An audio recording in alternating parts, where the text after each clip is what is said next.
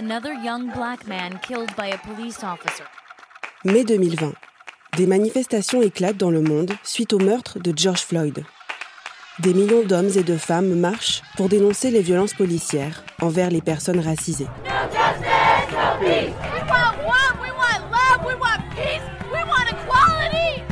En France aussi, la colère gronde. Je n'arrive plus à respirer. Je n'arrive plus à respirer.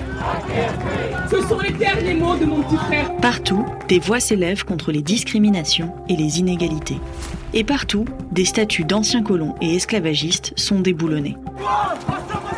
La statue de Victor Schellcher, trônant devant l'ancien palais de justice de Fort-de-France,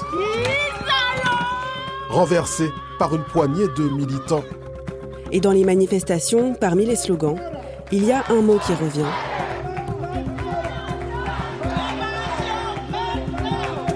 Réparation. Et si c'était ça, la solution pour digérer ce passé?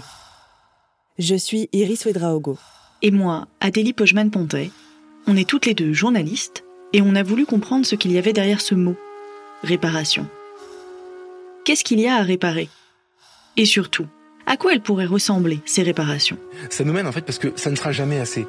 Il y aura jamais assez de réparations. Il y aura jamais, on n'aura jamais assez demandé pardon. Il y aura jamais assez d'égalité, de Mais démocratie. Pour répondre à ces questions, on a enquêté pendant deux ans et on est allé assister à un procès historique. C'est un procès pour l'histoire qui s'est tenu cette semaine en Martinique, celui de la traite négrière et de l'esclavage. On a interrogé des penseurs, des penseuses, basés à Paris, Nantes, Glasgow, Princeton et Montréal.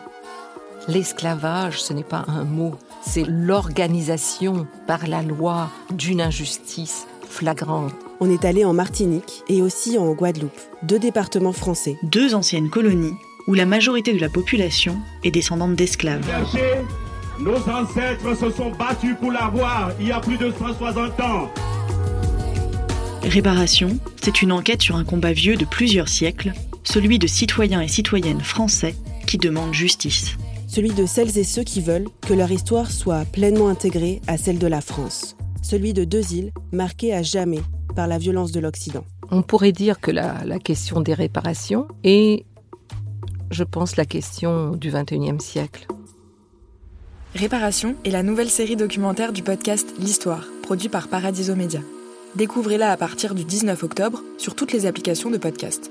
Si vous aimez le podcast, laissez un commentaire et abonnez-vous pour être notifié à chaque sortie d'épisode tous les mercredis.